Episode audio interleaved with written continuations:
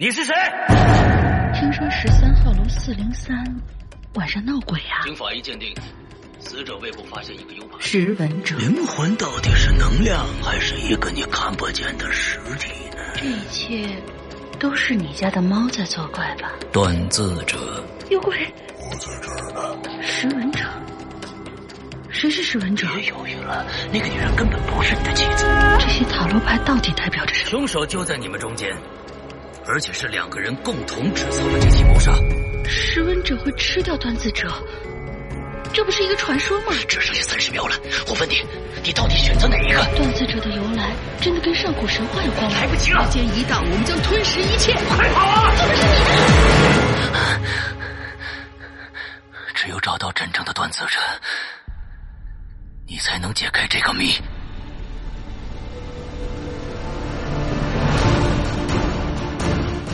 二零一九《鬼影人间》识文断字征文季即将拉开序幕，五月十三日起至八月十二日，我一个识文者将在这黑暗的古堡等待。等待你们这些断字者的到来，并盼望着你们将那些古灵精怪的脑洞、紧张刺激的情节、千姿百态的人物，用你们手中的笔，锻造出旷古烁今的伟大故事。我知道你们在等一个机会，而我一直在等你。二零一九《鬼影人间》识文断字征文季投稿，请发送至邮箱鬼影人间艾特新浪点 com。更多详细咨询，请关注鬼影人间新浪官方微博置顶帖。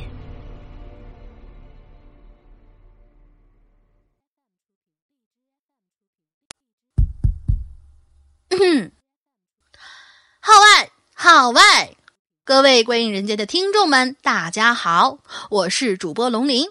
在这里，我要宣布一件事情，那就是我们的鬼影人间将经历一项可以说是有史以来最为重大的改革。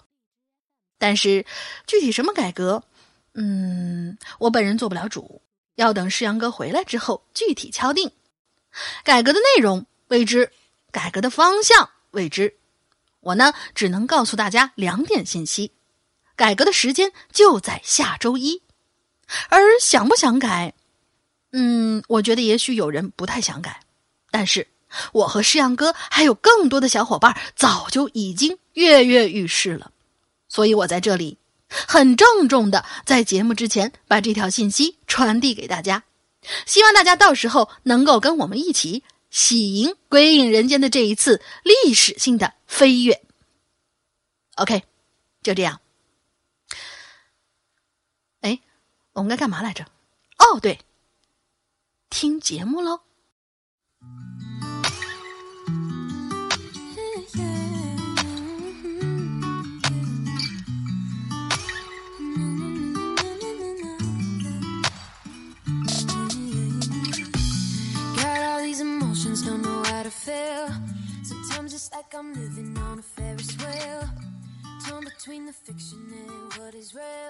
Hello，各位宝宝们，周一快乐！欢迎大家收听这一期的影留言，我是仍旧一个人值班的大大玲玲。嗯，对。不过呢，大家放心，我师傅已经回来了，所以 开头时候好像有一点点，就让人莫名其妙，甚至好像有一点点伤感，对吧？嗯，不伤感是不可能的，但是。要不要改？一定要改，这个是没有办法的事情，这个是大势所趋的一件事情。所以，具体是什么样的内容呢？我们等老大回来以后会跟大家说明白。好，那么这一次呢，我上一期就跟大家已经预告过了啊。这一期我们只有三个鬼友的稿件要读，因为都是大长文啊，至少有两个是大长文，足够让你听够差不多一个来小时了吧。就是，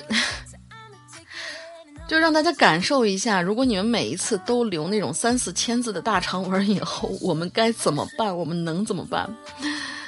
就是。就大家听一个人的故事，然后从头听到尾，就是他一个人的故事，又不是鬼影在人间，只是由我们来转述而已。不过偶尔来这么一期，好像应该也不错。当然了，在故事之前，我们还是要做一些些我们小小的一些闲板广告，比如说我们的十文段子征文季，现在仍旧在火爆的进行当中，到八月的八月的时候呢才会截止，所以呢，大家赶紧投稿过来，记得要赶紧投稿过来，投稿邮箱是鬼影人间圈 A 新浪点 com。鬼影人间圈 A 新浪点 com，之后呢，还有就是我们的潮牌，我们的衣服，应该是这一次大家都，嗯，到现在为止吧，应该大家都差不多已经收到了。如果没有收到，或者说有任何，嗯，非尺寸上的质量问题，为什么是非尺寸上的质量问题？我们在每一次售卖之前都反反复复的用各种各样醒目的。嗯，语句也好，版面也好，提醒大家，你们在选购衣服之前，一定一定一定一定要自己量好自己的，嗯，尺寸，比对我们的尺码表，然后进行一个选择。所以，如果因为你没有去量好而去盲选，导致了你现在穿了不合适的话，这个事情我们没有办法售后，这一切都怪你。对，就是这么的。不讲情面，因为我们把话都已经说到前面了，所以这是没办法的事情。但是如果是质量问题，或者说我定了一个码，你给我发的是另外一个码，有这种错码的情况，或者说有少发件的这种情况，这是我们服务的范围之内。如果有遇到这种情况的同学们呢，现在赶紧去客服那边，嗯，报备一下，然后具体什么情况再沟通。嗯，当然了，我们也欢迎大家收到以后呢，穿出来，然后拍各种各样好看的买家秀。毕竟我们这次衣服确实是蛮好看的。啊，等一下，我调整一下情绪啊，就是，就是因还是因为那个改革的事情，就是改革的事情，这个。我我们知道的也很突然，我从我从知道这件事情到接收到通知，然后要给大家发布之前那条通知的时间，到现在为止不超过二十四小时，就是对我来说非常非常突然，真的超级突然。但是具体是什么情况，我现在真的是完全不知道。是，请相信我说我是真的不知道，我只知道一个具体改革时间，所以。等下周一吧，下周一老大回来以后呢，会跟大家，我觉得他会跟大家说明白，而且会给给大家一个，应该来说，但愿吧，但愿每个人都满意的这样的一条交代。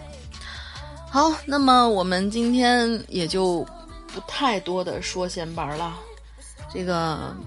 不再过多的说闲班了，已经闲班了五分钟了。闲班五分钟、五六分钟的这种情况，对我来说已经是很长了。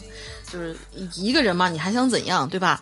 你要是两个人的话，一个人对半五分钟，这这已经很过分了，占用的是大家的时间，好吧？那么我们就开始今天的内容了。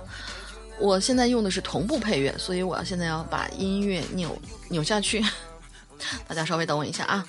我用一个时间把音乐扭下去。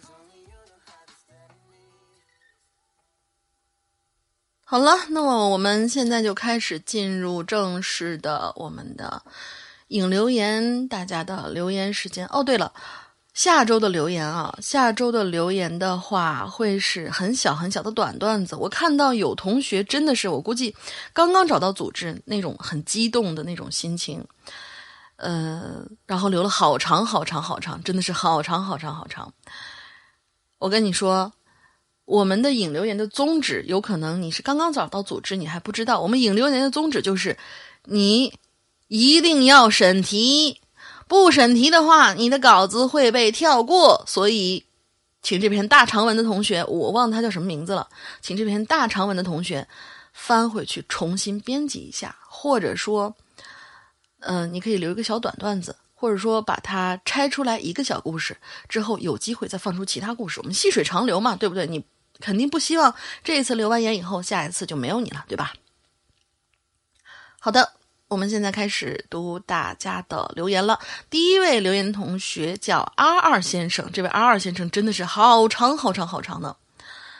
他说：“好吧，我还是写一个吧，就是很勉强、很勉强的那种。就说我要写一个留言，那你还写那么长？我以为你说啊，好吧，我就写一个吧。就昨天我遇到了一个什么鬼压床，然后我昨天遇到鬼，然后就没事了。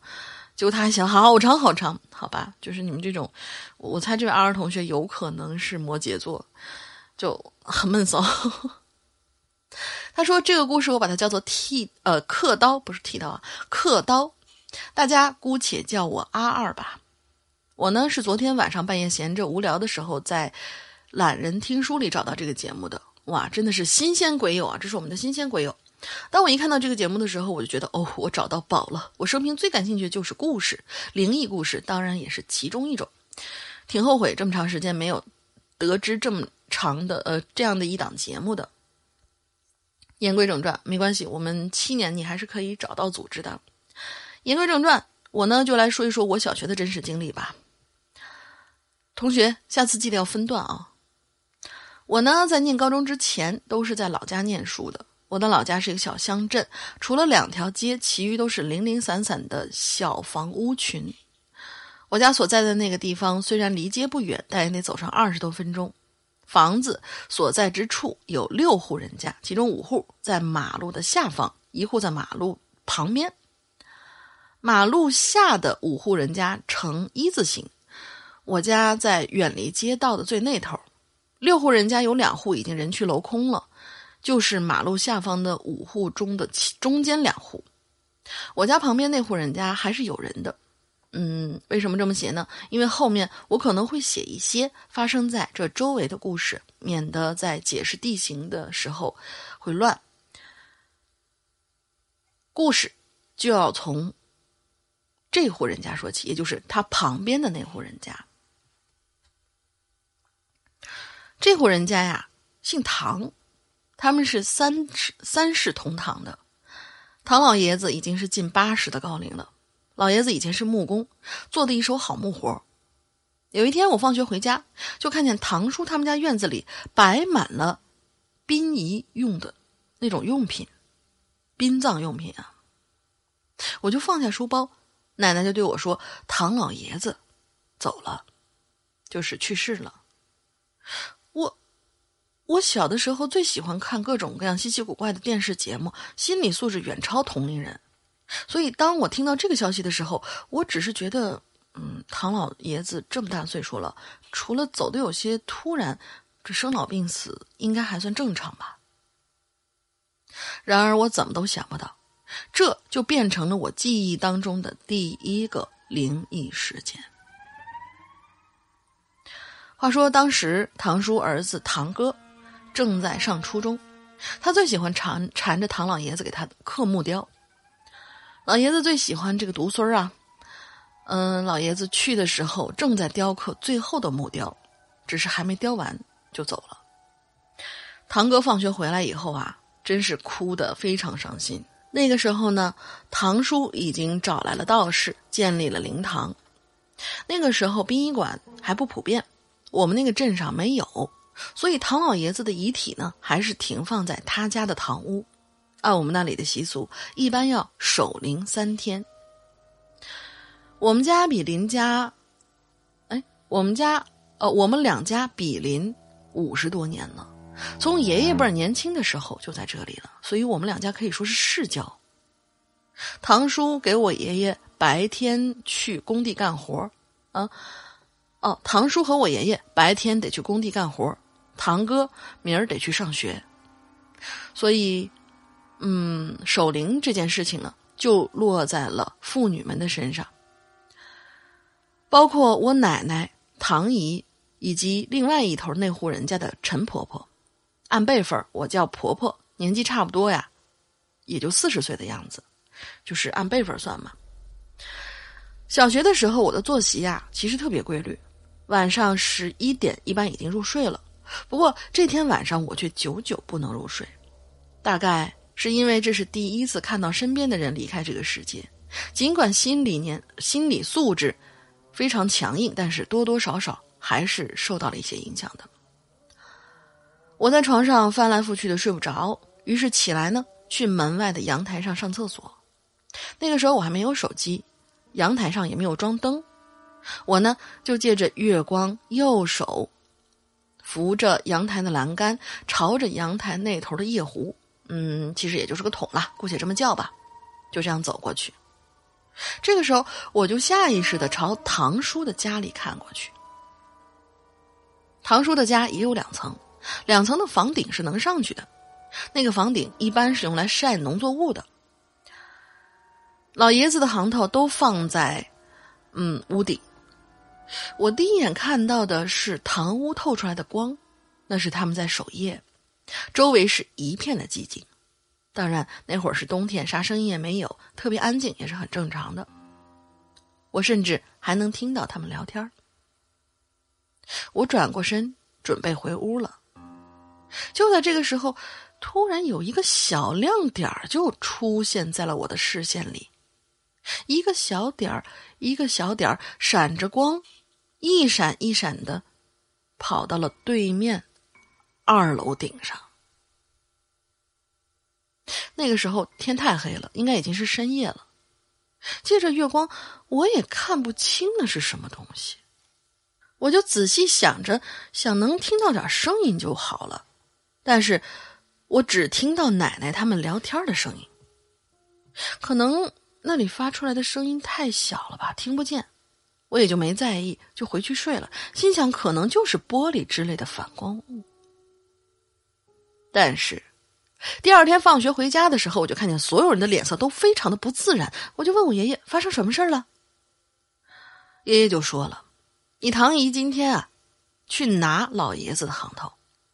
我们那边的习习俗呢，守灵的第二天要烧掉逝者的遗物，一般都是衣服什么的。因为老爷子喜欢刻木雕，就想着去拿几个老爷子之前雕的木雕。结果。”他一上房顶就看到老爷子的行头洒在了地上，洒了一地。那个老爷子还没有雕完的木雕就放在旁边的一张小桌上，旁边还有老爷子生前用的最多的那把刻刀，还有一些木屑。这个时候，我突然脑海就是一炸，刻刀。我立马想到了昨天晚上看到的那个小亮光，难道说，是？我默不作声，细细的回想。当时的我还是一个坚定的唯物主义者，小时候最喜欢看的就是科普频道，所以我从小就不相信这些事情，都拿这些东西当故事听的。我就想，这一切都是巧合，一定是有什么反光的东西。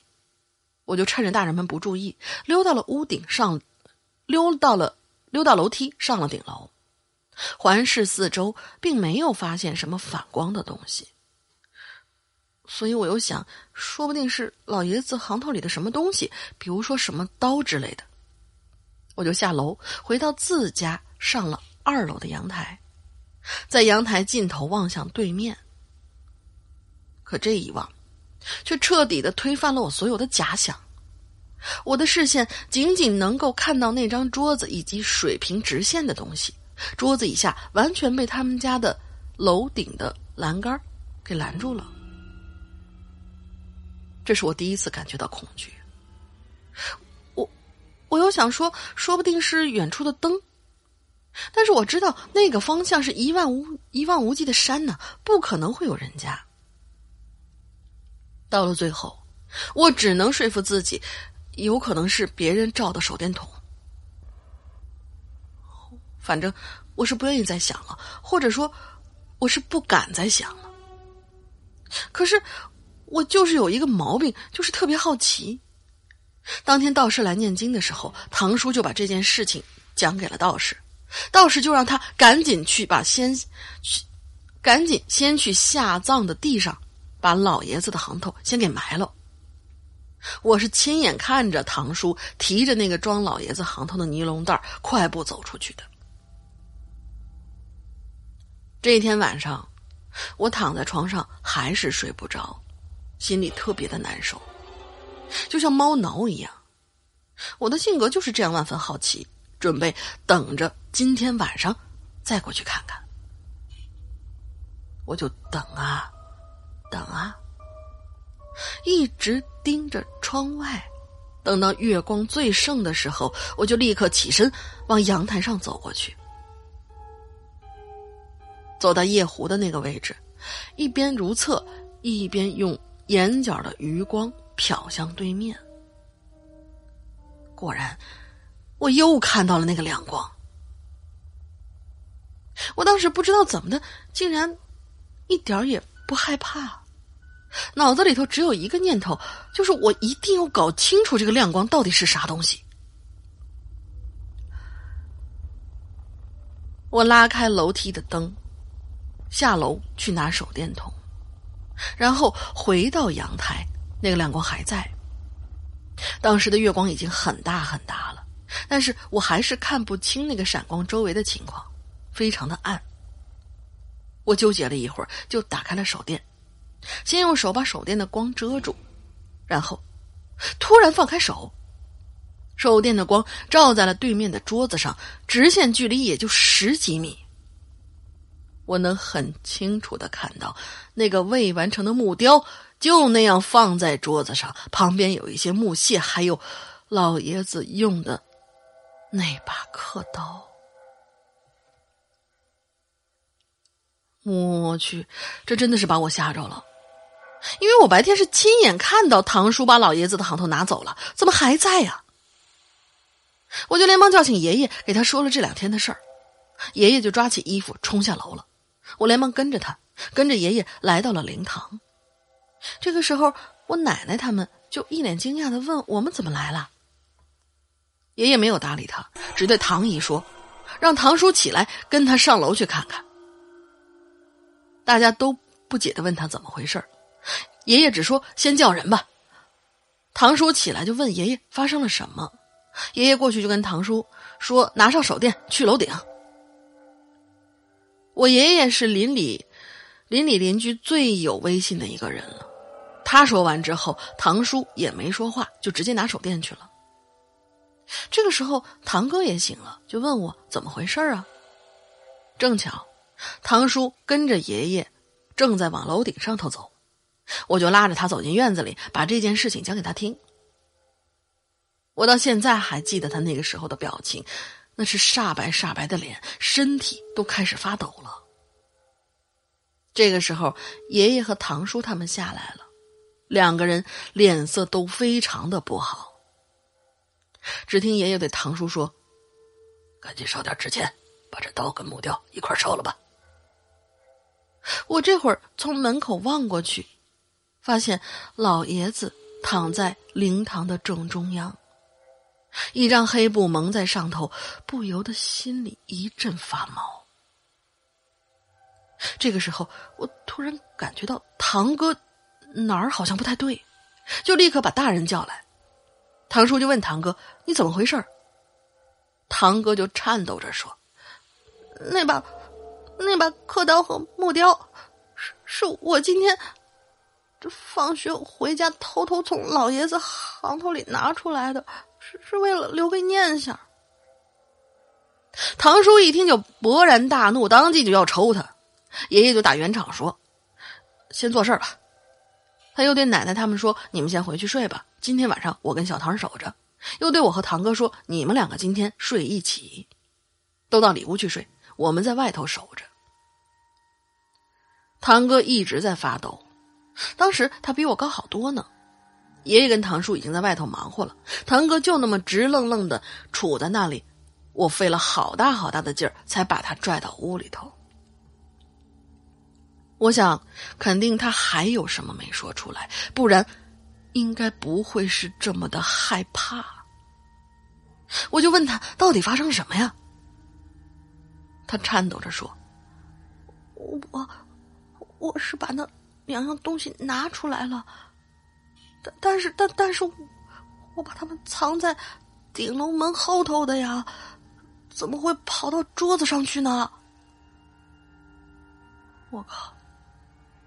听完这件事我有点发毛，就跟他说：“先去喝点水。”于是我从屋子里出来，往最右侧的偏房走过去，中间就是灵堂。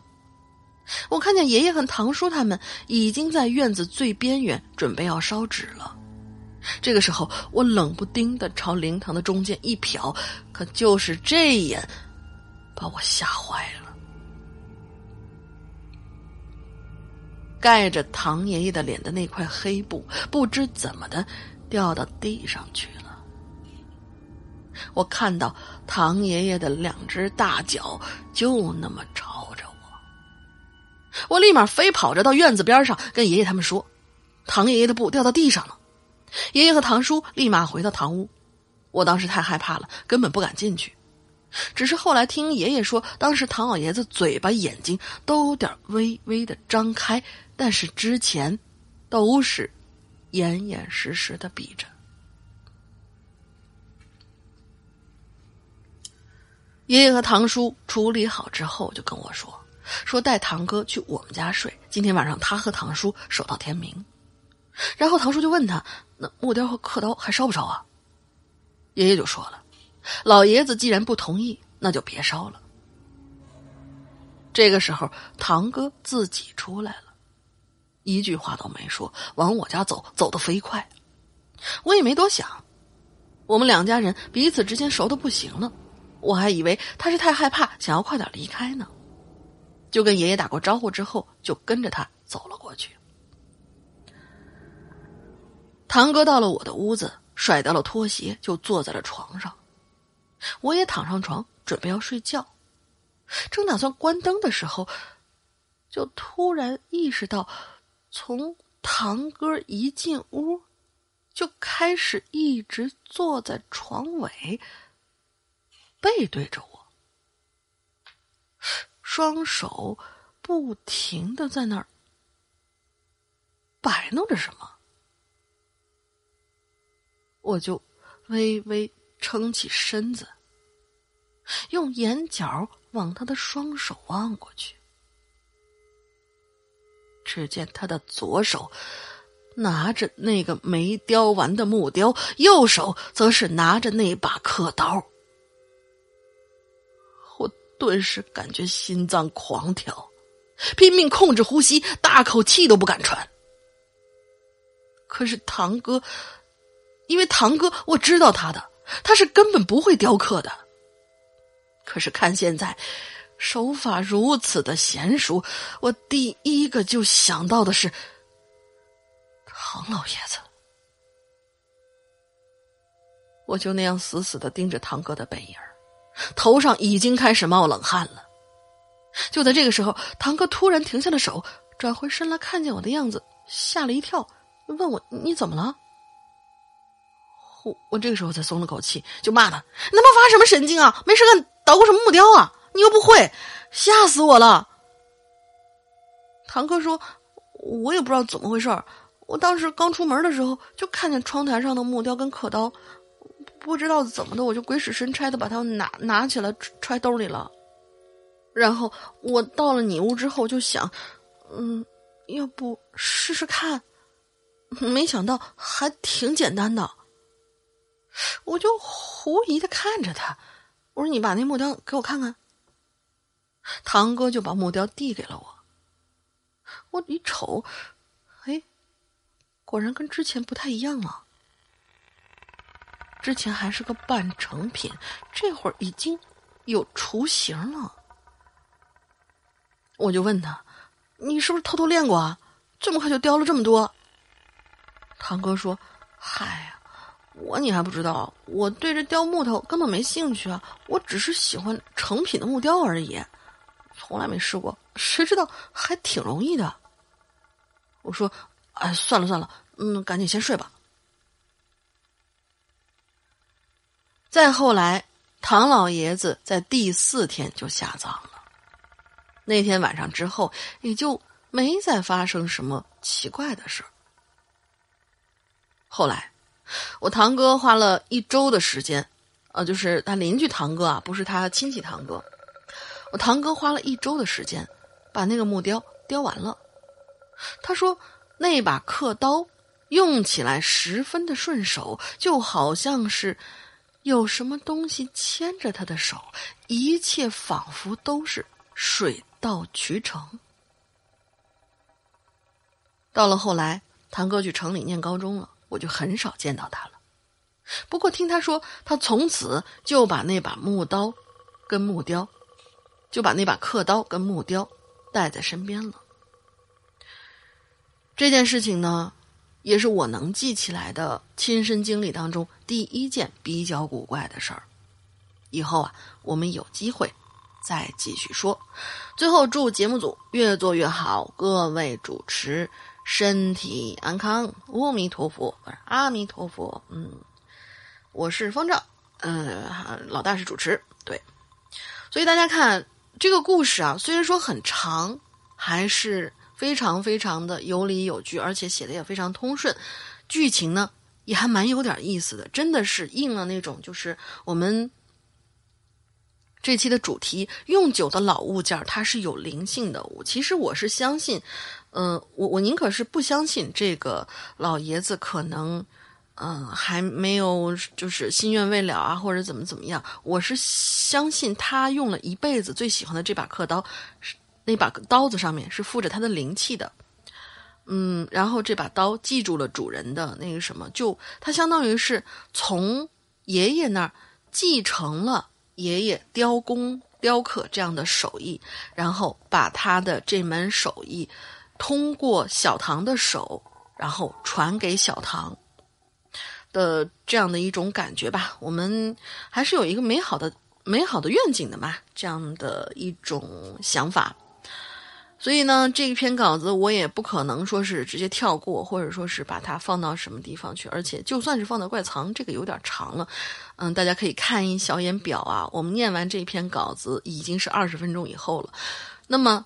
大家就可以想象，如果说我们每一次引留言，我跟老大两个人只有一个小时到一个半小时，那么我们可以念多少稿子？没有多少人可以被选中，所以大家下次还是要记得控制篇幅。好的，那么下一个，下一个给我们留言的是李小河，一二三四五六，好随意啊，一二三四五六。他说：“已经捞回来的石阳哥和上周辛苦一个人录影留连的大林，你好呀！是的，我已经连了三周了。我估计啊，这三周是我们引留言的收听的，那个叫什么收听量最低的三周。就因为大家听到我一个人在那嘚啵嘚啵嘚啵，就是为什么两个人主持特别有意思，并不是因为，不是仅仅因为，就是说。”呃，会累呀，另外一个休息一下呀，这样倒替着来一个多小时。你尝试你一个多小时，就就就对我们肯定有听众做销售的嘛。你一个小时不停的嘚啵嘚啵嘚啵嘚啵嘚啵嘚啵嘚啵，而且还是要带感情、很亢奋的坐在那儿嘚啵的话，估计是个人都得掂量掂量这个事儿。其实不仅仅是因为，嗯，可以稍微的轻松一点，还有就是因为两个人之间有互动，嗯，一逗一捧，这样子还蛮好玩的。然后我们中间可能会穿插一些我们的见闻进去，可能就当时你说这个事情，我们有没有，呃，就是类似的经历，或者说，呃，怎么怎么着的，可能一时之间想不出来，但是每一次都是。讲同学们的故事的时候，讲到一半讲到中间的时候，突然觉得，哎，好像此情此景，我以前也有一个非常类似的呀。我们就赋诗一首，哦，不是，我们就呃回忆一番，然后给大家讲出来。然后这个时候，这才是聊天时候的乐趣，就是你专门回忆的时候，其实。我觉得脑子都是有限的，除非你是电脑，电脑你还得检索一阵儿呢，对吧？这么短短的时间里，你根本回想不出来什么，就是靠我们大家给我们传递的信息，然后我们从大家的信息里面抽取到了一些内容，反馈到我们的脑子里面，然后想出了一些有趣的事情，然后这些有趣的事情呢，我们可能打个岔，然后呃走进你大爷一下，开开玩笑，这样子的引流言才算是最轻松，所以。就是无论大家就有呃，反正就很可能是所有的这些人吧，嗯嗯，有呃纯石阳哥的粉儿，也有可能有一些是站在我这边的，但是我相信更多的人是希望两个人之间有互动，这样子比较有趣。嗯，嗯，废话有点多了啊，我们继续来往下讲。他说：“这里是三群瑟瑟发抖的思南啊，思南你好。嗯 上周本来寻思着先占坑，回头再写吧。完了，在电脑的 WPS 写好，结果就忘记发上来了。你这就是意念回复。什么叫意念回复啊？经常我我那个我们说的一一句话就是什么？嗯，我看到你的消息了，我脑子里也想好要给你回复什么内容了。但是过了好像一两天之后，我突然发现。”我没给你回，然后赶紧着着急急的去给你回一句的时候，那个时候已经过去好久好久，然后对方已经，啊，可能你这样会失去朋友的吧？我觉得，就是因为我我我是属于那种事情一多的话就容易意念回复的同学，我甚至最长的一次一个月才回复人家，人家居然还跟我搭话，我简直感激涕零，这样朋友没有抛弃我，我真的是，嗯，我觉得我上辈子拯救了宇宙。啊，继续往下念，又又又开始那个什么了，打岔了。然后老大就说了：“占坑不写，永久封杀。”嗯，我就吓哭了。对，占坑不写同学们，你们不要给我说留一行字，什么打十个，什么下一位我这儿没有，然后下一位，你们这都算占坑不写，占坑不写。我跟你们说，你们以后不要以为你们是三群的，最近三群比较得宠，你们就怎么着了，照样把你关到冷宫里头，不翻你牌子，真是。他说：“我吓哭了，但是我还是个好宝宝。老大良心不会痛吧？嗯，肯定不会。老大良心是最不容易痛，他是天蝎座，你要知道。上期影榴莲我都写好了呢，最后是否点保存？然后手抖了就点了否。嗯，这次我发誓，我一定不怕金森。所以这期话题为物，我就突然想起小的时候我爷爷给我唠的一个故事。”那还是我爷爷年轻的时候发生的事儿了，因为爷爷太爷爷是地主，那会儿正好赶上全国轰轰烈烈的斗地主行动，吃碰了糊了，是不是就就就那个对？嗯，所以故事呢也就发生在那个现如今让我们感觉完全是无法感同身受的年代。爷爷说打地主那一会儿啊。那群人都是直接拿着箩筐往外一筐一筐的装金银首饰、地契之类的玩意儿。我靠！每次想起来我都觉得好心痛啊！要是没有打地主这一环，那我是不是也可以当一个纨绔什么之类的？太爷爷呢，是我们老家那边十里八村有名的好地主，所以那群人也没有太过分，而是客客气气的抄家。啊，对，没错，真的是抄家，虽然是客客气气的。仅给太爷一家人留了一栋能住的老房子，原本的东西拿走了也就没啥事儿了。但是那群人里头估计有一个是感觉这太顺了，然后就找茬儿，所以我们在这儿就叫他李麻子。李麻子就斜眼看着我太爷爷：“哟，你这家底儿挺厚啊，但是不会少了什么东西没拿出来吧？”太爷爷哪敢惹这种人呢？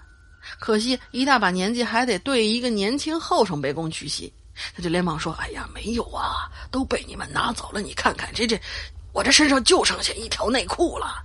没有没有啊，我瞎编的。嗯，但是李麻子非要到老屋的二楼去看看。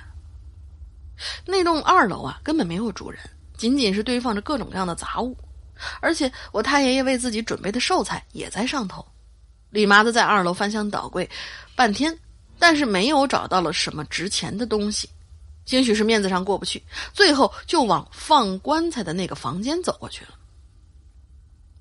走进去一看，只见棺材旁边还放着一张小凳子，凳子上面有一块被红布蒙着的长方形的扁平物件李麻子就一把掀开了红布，发现只是一块普通的木牌嘛，上面贴了一些红纸，但是红纸上什么也没写而已。见此情景，李麻子就阴阳怪气的对我爷爷说：“哟，你还搞着封建迷信这一套呢？看在你积极配合的份上，我就不上报了。但是这牌子我得给毁喽。”说完，不听我太爷爷回话，双手横拿起木牌，大腿往上一顶，就重重的把木牌磕成了两半了。我太爷爷嘴巴动了动，但是终究还是什么都没说。李麻子见状，也没有过于刁难，带着人就走了。李麻子走以后，我太爷爷小心的把变成两截的木牌用红布包好，只是叹气：“，这样说，说不定啊会遭报应的。”外人可能不知道这个木牌的故事，但是我太爷爷讲过，这块木牌子是供奉给。某些灵兽的，而不是作为那种，比如说寿材配套的那种死后的灵牌的。逢年过节呢，太爷爷都会给这个牌子去上上炷香。说是太爷有次出门在外，深夜在一片小森林里迷了路，他在森林里漫无目的的往前走，想找一个能休息的地方，等到天亮再说。毕竟年纪大了，又是晚上，眼神不好使嘛。就在他正准备继续向前走的时候，突然就有大概足球那么大一个黑影，猛地就从旁边窜出来，在地下一撞，一蹦就撞到了我太爷爷的侧面，一下就把他撞倒在地了。随后，那个黑影就跑到他另外一侧，大概十几米左右的样子，回身看着太爷爷。太爷爷也看不清这是什么东西，只感觉那个东西，两只眼睛在月光底下闪闪发着光。这个时候，太爷爷才回过神儿往他自己身上看，哎，往他身前看过去，不是往他自己身上，往他身前看过去，就看到有一个人工开凿的类似小湖，就是湖水的湖啊，小湖地形的洼地，但是里边没有水，十几米的样子，很深。如果他刚才要再往前走两步，后果应该就不堪设想了。于是太爷爷站起身，就朝着那个黑影作了作揖，以表示感谢。那个黑影呢，好像也不怕生，就在那儿不动，似乎是等着太爷爷要跟上来。太爷爷见状，也就没客气，朝着那个黑影走过去。就这样，一个人一个黑影始终保持着十米左右的距离。过了大概半个小时的样子，我太爷爷居然顺利的就走出了那片小森林。当他回过神来的时候，却发现那个黑影早就已经不知所踪了。回到家之后，太爷爷就把这件事情讲给家里的人说，我太奶奶就说呀，可能是山里头成了气候的动物，你平常做善事多，好人呐有好报的。所以从那以后，我太爷爷就整了那块木牌。但是他始终不知道那团黑影是什么，所以木牌的红纸上什么都没有写。拿我太爷爷的话来说，就是心意到了，应该就可以了。好，咱们再说回那个李麻子。那天啊，他从我太爷爷之家走，哎，我是刚才是不是笑出声来了？就是我，我好像已经能够预判到了，太爷爷说他他一定会遭报应这件事情的时候，我就觉得这个。就那李麻子，他一定会嗯对遭报应，所以我就有点幸灾乐祸。反正那李麻子啊，那天从我太爷爷家走之后，当天晚上就一直高烧不退，一连到了几家医院做各种各样的检查，但是烧就是不退。再后来听说是把脑子啊给烧坏了，整天就蹲在家里的院子的土墙角，不停的用手去抠抠墙角，然后呢就。就就像是要打一个洞一样，而且看见人过来，他就会抬起头来，冲人家嘿嘿嘿嘿的傻笑。好了，故事到这里就差不多结束了。讲到这里，我突然会想，那个黑影不会是金鼻白毛老鼠精吧？不然李麻子怎么会打洞呢？这个，哼，真的是说不好呀。OK，他的这个故事就完成了。然后其实也是一个很有趣，非常非常有趣。所以我们这次要提拎把这些东西，把这些有趣的东西全部都拎出来给大家，给大家讲啊，就是我觉得对于有灵性的这种动物啊什么之类的东西，你可以不信，但是最好不要不敬。嗯，有些人不在乎，但是你心里不在乎也就得了。然后有的人呢比较欠儿，他说是：“嗨，这玩意儿我从来都不信，这什么呀？这破玩意儿！”那完了，这叫犯口实。呃，哎，犯口舌，对，这叫犯口舌。所以说，我觉得哪怕它是一块木牌子，什么都没有写，但是就像爷爷说的嘛，心他爷爷说的心意到了，那个小动物如果是有灵性的话，他一定会知道的。嗯，所以大家的家里面还有没有这种好像不知来路，然后神神奇奇的东西呢？我们期待着，我们以后还会做下一期啊，就是这个物的这个话题。好，最后一篇了，最后一篇这个也老长了。这一篇，我们现在这个时间呢是已经录到了四十三分钟。看看，平常的话，我跟石阳哥两个人的话，就是两篇稿子录过了整半集，这种情况是不多见的，对吧？所以稿子是真的长啊。最后一名这位同学叫安仔，他的这篇稿子应该是有个小标题吧，叫“五帝铜钱”。他说：“石阳哥、玲玲姐，你们好呀！我是一名刚刚高考完的学生。OK，高考完就可以参加，不高考完的话，我会跳过你的。嗯，等到有假期打工后，会第一时间支持会员的。多谢多谢。呃，我也提前多谢啊。废话不多说，直接进入主题。这个不知道大家了不了解五帝钱这种东西啊？它是由青、白、赤、黑、黄五帝压来压胜的钱，所以呃，厌胜钱，讨厌的厌。”验胜钱，哎，为什么要验胜呢？哦，好吧，青白赤黑黄五帝验胜钱，验胜钱呢也叫压胜钱，就是呃关押的押，压胜钱，胜利的胜。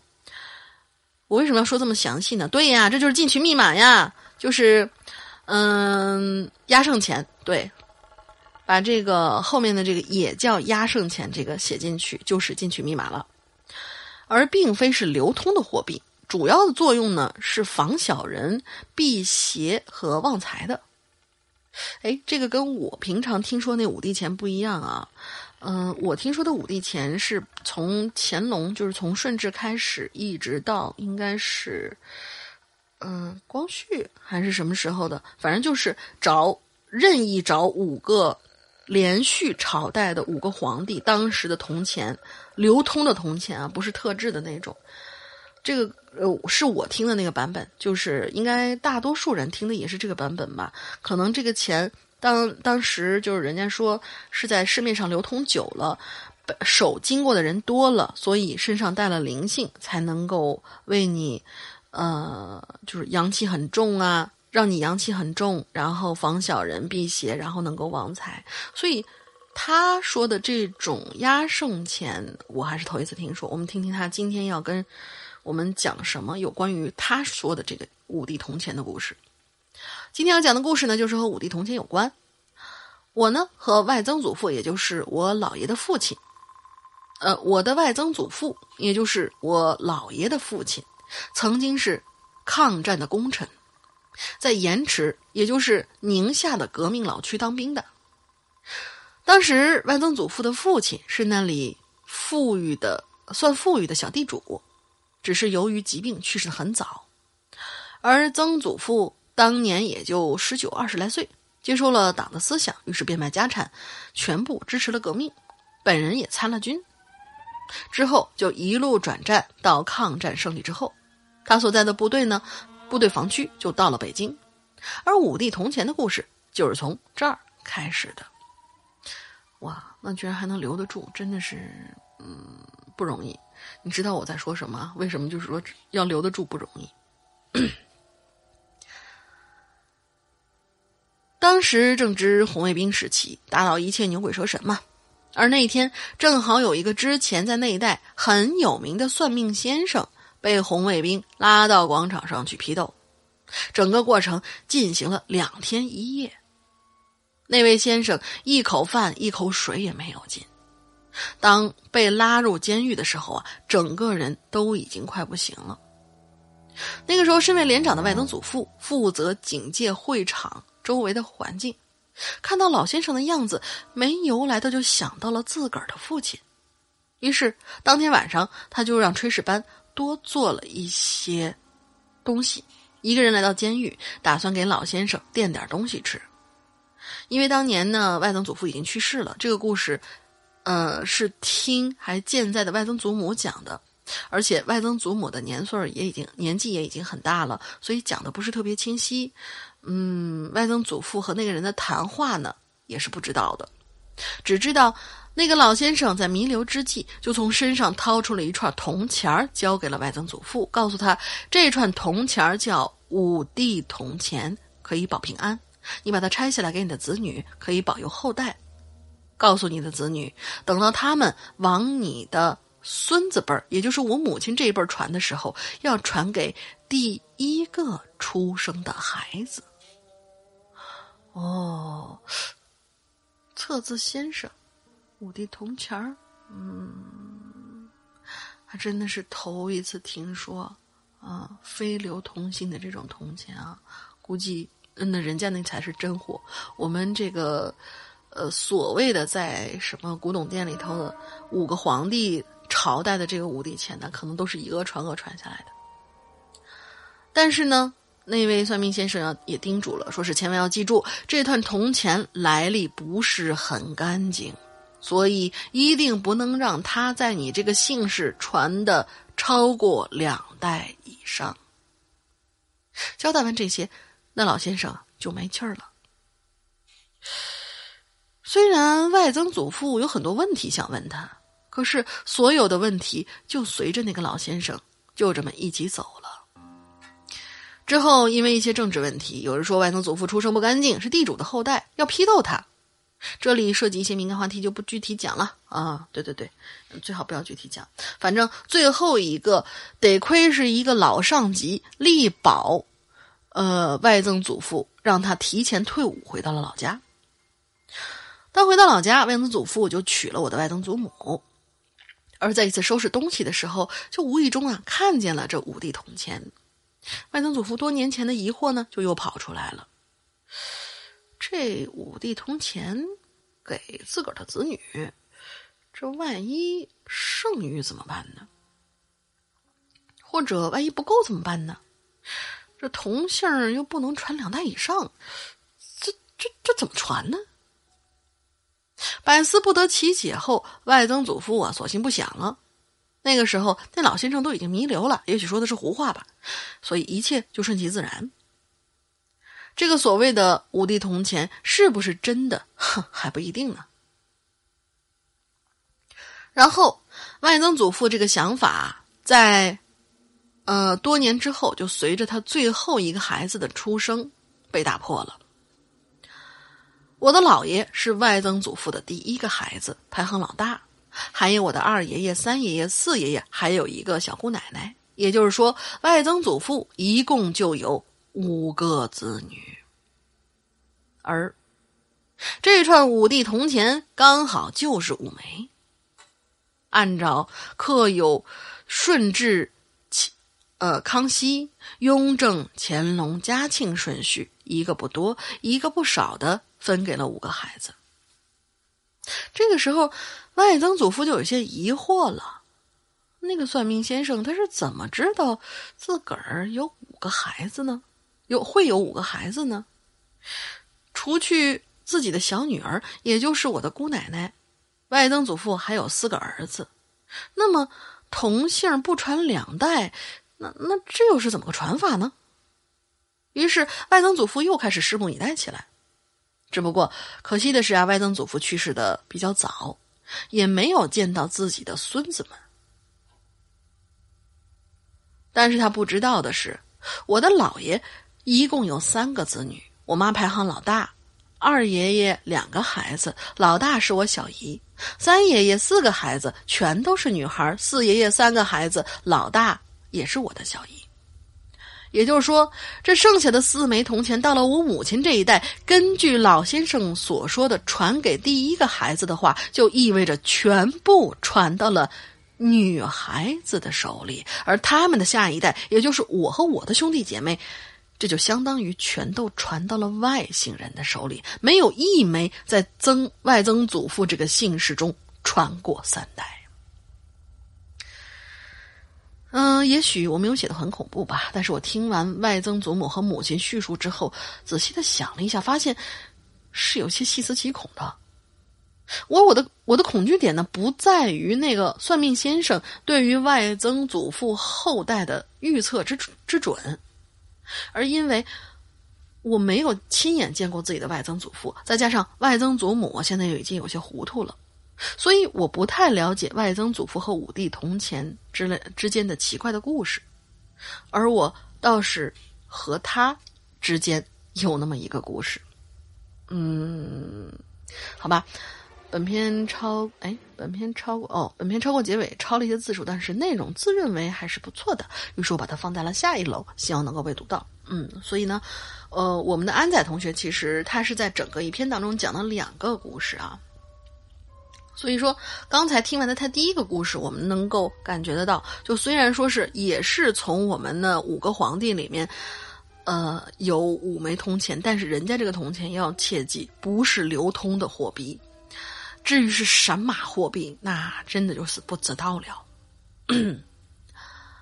下面就是他的第二个故事，是安仔跟铜钱之间的故事。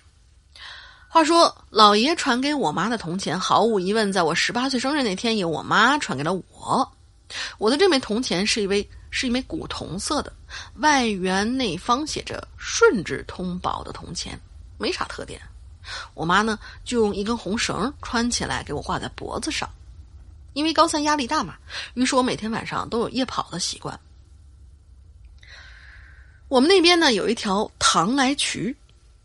唐来渠，好吧，专门修了跑道供人跑步用的。我每天晚上呢都会去那里跑步。那天晚上我穿，呃，我跑完步就回去睡觉了。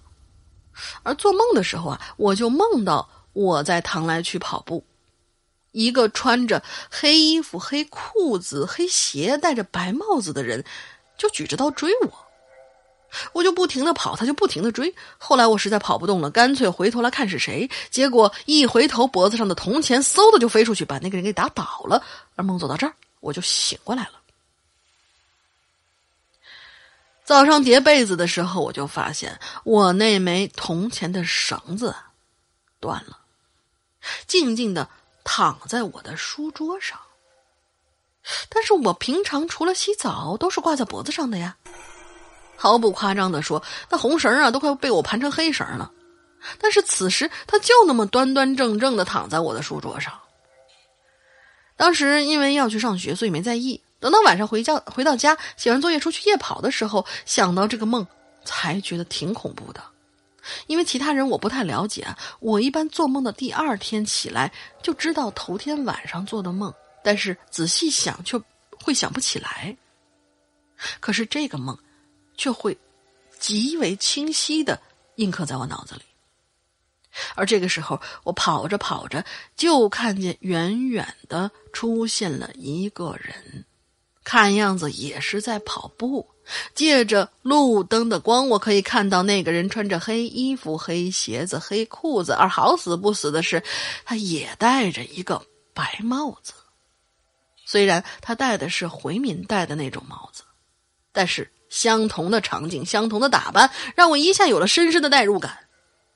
只不过这一次却变成了我在追他，梦是翻的吧？大概因为，于是好奇心呢就驱使我追上去看看他到底长啥子样子哦。可是事实是我真的没有勇气追上去，于是我就慢慢的跟在他后面，然后摸了摸我脖子上的铜钱，稳住心神。而就在这个时候，前面那个人突然站住了。我靠！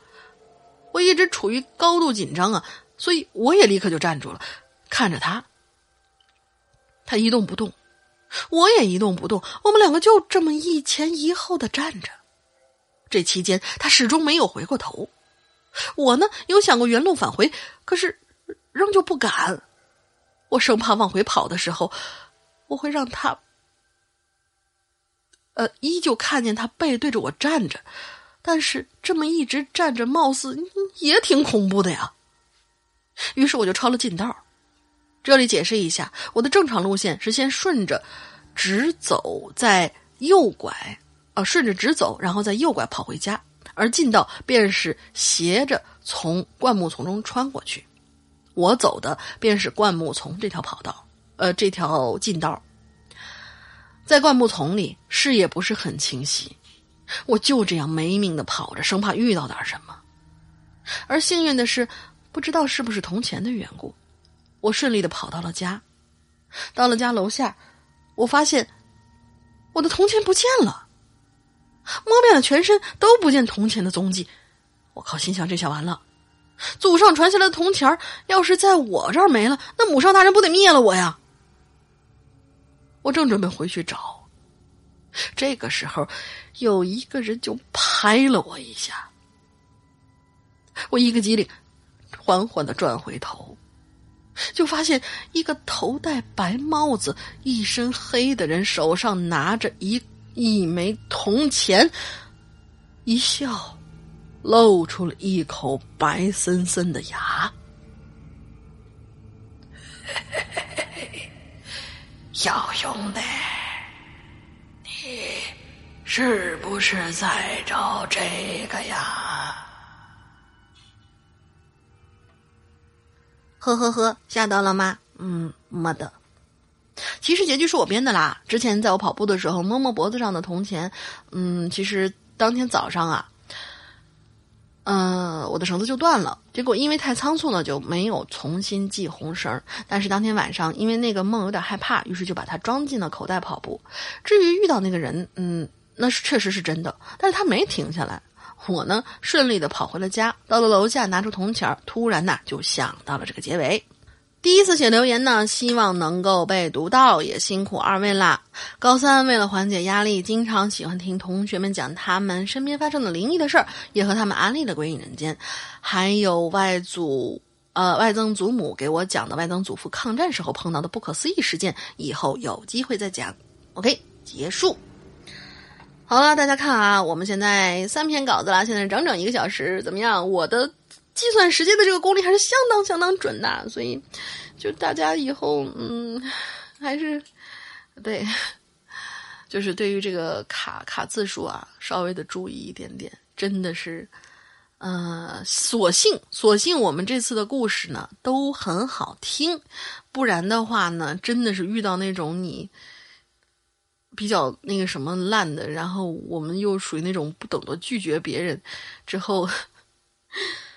或者说念到一半才觉得，嗯，怎么念不下去？然后就真的真的会特别特别的尴尬。所以呢，嗯，对，当然并不是说大家写的东西烂啦，这这这这个肯定是不可能的。就是说，嗯，有一些同学可能是因为年纪小，或者说呢，他本身在他生活当中说的是方言。然后有的是有的同学啊，真的是在说方言的那种环境之下写出来的东西，他会按照自己的语言习惯去说，嗯，带进去一些口语啊，或者说是语序都是不对的，所以给我们相对来说呢，呃，就是比较习惯于正经行文的这些同学，念起来就会觉得嗯。你在搞么子？所以就是对大家，一个是注意字数，一个是注意我们的那个，对吧？每次要记得分段，要注意标点，要检查。就是呃，对这次新留言的那一位同学呢，我看见他所有的。所有的那个都没有分段啊，然后我特别特别想给他打回去。如果他能听到这期节目的话呢，我跟你说，你要回去改，不然的话，以后念长文的时候，你那个也是不会被揪进来的，你真的就白写了。我是不希望看到每一个同学都白写的。好，我们这一次的引留言基本上就是这样圆满的 happy 的结束了，happy ending 了。啊，想起下周要发生的事情，真的是，哎。而怎么说？你不想让他来，他迟早也是还是会来的。所以就真的是，还是那句话吧，请大家跟我们一起坦然面对这个残酷的现实吧，好吧？OK，我们还要照例的做一下下广告。我们现在，嗯，《鬼影人间》已经有两档直播节目啦，一个是《扬言怪谈》，每周二四晚九点在花椒直播。嗯，现在正在讲的故事呢是十四分之一，然后我们也有好，呃，应该下一步的话会接《屌丝道士》，但是不确定啊，这个看老大的安排。所以说。二四晚九点有空的同学，希望大家都去花椒去看老大去讲故事。嗯，对，讲好玩的故事。然后每周一和周五的晚上呢，就是我的直播节目，是不露脸的啊，对，不露脸的。然后呢，每周一和周五，大家可以到荔枝 FM，就是专门听的那种有声读物。对，大家每一周都能够听我多讲一些故事啦。我现在正在连载的是一个巨长无比的，我天呐，我当时真的是看稿子的时候，我怎么就没有想到，我为什么要给自己搞一个那么那么长的那个嗯直播稿件？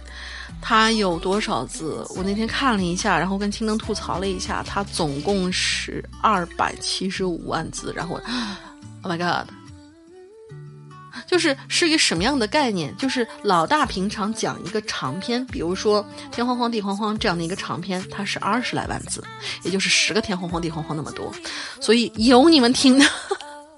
真的是有你们听，我们可以直播播到天荒地老。青灯说你可以三年都不用去找稿件了，对，哦，我也觉得是。总之啦，嗯，故事是蛮好听的，也蛮有趣的。虽然说都是瞎编乱造的，但是瞎编乱造的很有趣呀，对吧？所以呢，每个星期一、星期五晚上也欢迎大家到荔枝 FM 来找我玩儿。呃，搜索“鬼影人间”其实就能够搜到，因为我没有主页推荐嘛。就说搜索“鬼影人间”，然后订阅我们的荔枝官方那个，我在官方号里面直播啊，呃，真的是老大给我的一个福利了，算是。好，如果说没有赶得上这一些直播内容的怎么办呢？我们的直播内容的，呃，叫什么来着？精华剪辑版会放在我们的会员专区里边。啊，就真的是给你那个预听两周，如果你没有听到的话，那我们就要收回了，这个是对吧？嗯，对，你们你们懂的，所以就要放到会员专区里面。会员专区里面现在有好多好多当时《扬言怪谈》，因为我是新开的节目嘛，没有多少内容。然后，呃，上周开始的话，我那一篇，嗯，我在泰国卖佛牌的那几年，也已经开始在我们的 APP 里更新了。同学们可以去听，然后给一些新同学安利嘛，就是里面已经有好多好多好多，因为《扬言怪谈》已经开了三年了，三四年了吧。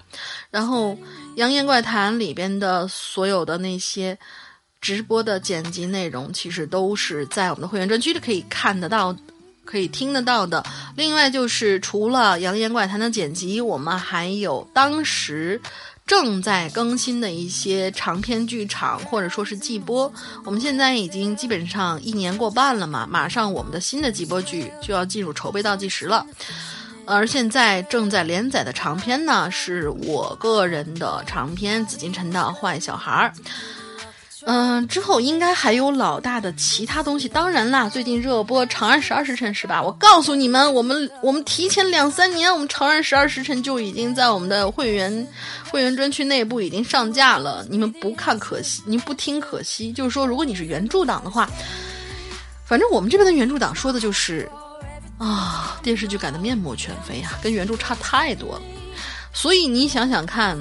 对原著是一个怎样精彩的环节，而通过诗阳哥讲出来，又会是一个怎样的一个空前盛世？那真的是大唐盛世啊！我的天哪！嗯，除了长安，还有呃其他的很多很多比较优秀的故事。嗯，哎呀，总之啦，真的是说不出说说不清楚了，就好几十个专辑，然后怎么给你背嘛，对吧？但是新来的同学一定要记住啊，不是说你在那个嗯，交了这二百三十八元一年的会员费以后，你就是所有东西都能听了。我们里边有一部分的会员专区独享的东西是可以听的。会员专区独享的内容有五个独立板块，独立板块里头有每周更新的我跟老大的，嗯，一些，这怎么着这闲班节目，对，就是闲班唠嗑节目。呃，还有呃怪藏，还有谜文，还有什么各种各样的那种内容，还有好听的故事，实时更新的故事，就是说不需要你去等更，因为我们现在在免费平台上听到的很多很多故事的话，如果你真的有耐心，然后等那么长时间的话，我可以告诉你，那都是已经我们会员专区一年以前更新过的东西了，我们所以我们现在才拿出来放。嗯，想要听最新的。不用去等更的东西呢，那就赶紧买会员，一年二百三十八元，其实一点儿都不贵，因为天天都有更新。有的时候遇上老大脑袋抽了的话，还会一天三更，一天两更，都是都是很很容易出现的这种情况啊。嗯，会员专区之外的那些内容呢，还是需要你去购买的，就是在我们鬼影人间 APP，你们在所有的那种。几乎是涵盖了所有的比较主流的安卓应用媒体商店里边，然后还有 App Store 里面都是可以搜到“鬼影人间”这个名字，然后 APP 下载，然后注册。对，然后还有同学其实有问起来，我们这两个系统可不可以账号互通？嗯，Sorry，我们现在目前啊，你哪怕是你喜马拉雅或者说什么东西。这个好像大多数的平台，大多数的这种听书 APP 都是不太可以账号互通的，除非你这个是什么 QQ 号统一登录或者什么号统一登录。但是我们给大家申请这个福利，我们努力的去帮大家完成账号互通的这件事情，不会让大家换设备，然后故事听不成这种情况发生。但是。很多同学问这个账号互通什么时候可以开通？要要先等一等。嗯，安卓群的同学其实都知道，我们的安卓那个 APP 呀，三天两头给你来一下子。对，就是它现在还不是很稳定，不是说不能用啊，很好用，非常好用，界面也很好看，是比我们现在苹果 APP 的那个界面要好看多的，是我们最新的一版界面。但是呢。可能是因为安卓不够稳定，然后它三天两头有的时候会出一点小小问题，然后我们的工程师呢，其实也是属于那种，啊，不赚我们的钱，然后那个什么帮我们的这种。当然，呃，做这个 A P P 的钱人家肯定是要赚了，就是我们之前众筹的嘛，然后。日常的这种维护的话，人家几乎就是说赶自己上班的间隙给我们抽空出来维护，像旋转啊，给我们维护了那么多么多年的我们的 BBS，对吧？我们现在才有地方可以写留言，然后我们另外有一些同学在帮我们维护我们的 APP，所以这帮同学真的都是默默无闻的辛苦在辛苦的程序员们，请大家。给到他们一点点时间，我们会很快的帮大家达成这个账号互通的心愿的。嗯，好的，那么基本上这内容就是这样啦。进去密码我在中间已哎，进去密码我留的什么来着？我自个儿都忘了。哦，是嗯嗯嗯三个字的那个东西对吧？说实话，我自己也不知道我嗯了个什么东西。好的，那么我们这一次结尾的时候呢，会放一首我们很久很久没有投、没有来投稿的，嗯，用户名同学唱的一首歌。用户名同学还给我留了一段言，他说：“大玲玲小姐姐，连续三周听龙姑娘一个人做引留言啦，在下特意来表示慰问。坚持奋斗在第一线的大玲玲小姐姐辛苦啦，别忘找师哥要加班费。呵呵，美的你嘞。”一首带笼子的歌啊，一首唱给笼子的歌。好的，唱给笼子的歌，送给龙姑娘，祝大林天天开心，祝师傅和师娘假期幸福。如果有机会，请替我向波米大神转达思念与憧憬之情。你可以到那个反派影评的后面。哎，我们这算不算？我我这个广告做出来以后会不会挨打？应该不会吧？在反派影评后面给他那个什么，给他留个言。然后，嗯，表达一下你的思念之情。然后是爱鬼影的用户名同学，他这首歌的名字叫做《玉龙鸣千古，听起来特别飒的一个名字，所以我们现在就来听听看他唱的这首歌。啊，下周可能会有一个大的一个改变吧，但是既来之则安之吧。好，祝大大家这一周快乐开心，我是永远不爱你们的大玲玲。OK，拜拜。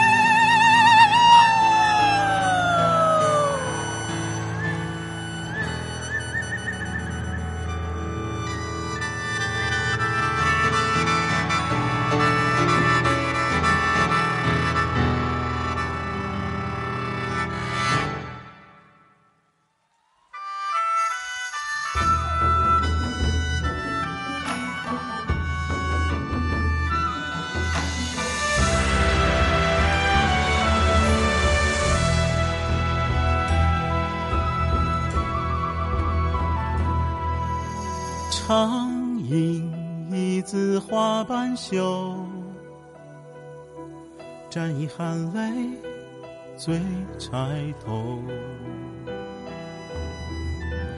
连续三夜暗波愁，花自飘零水自流。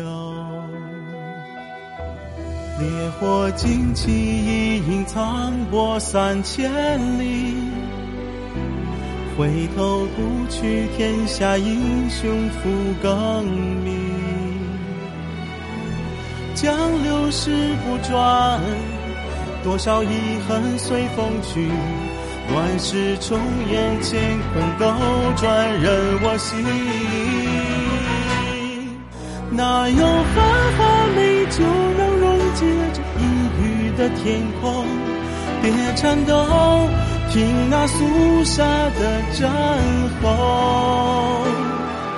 唯有一枪白马可破透这千秋的悲梦，江山易改，何方成英雄？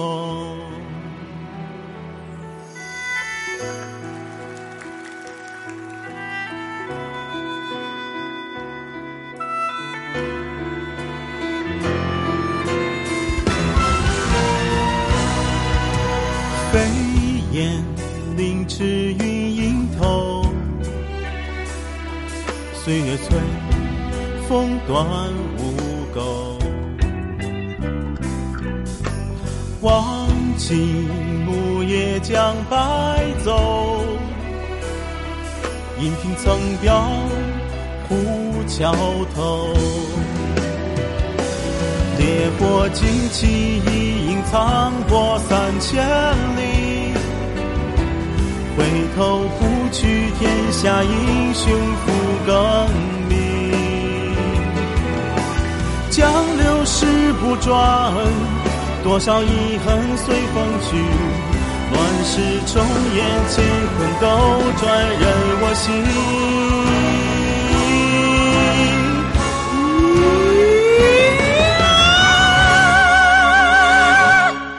哪有镜花水月能抚平这历史的伤痛？请回首，那肃杀的战吼。唯有青龙偃月可降服那腾空的巨龙。江山易改，何方成英雄？哪有镜花水月能抚平这历史的伤痛？请回首，听那肃杀的战唯有青龙偃月可降服那腾空的巨浪。江山易改，何方成英雄？江山易改，何妨？成英。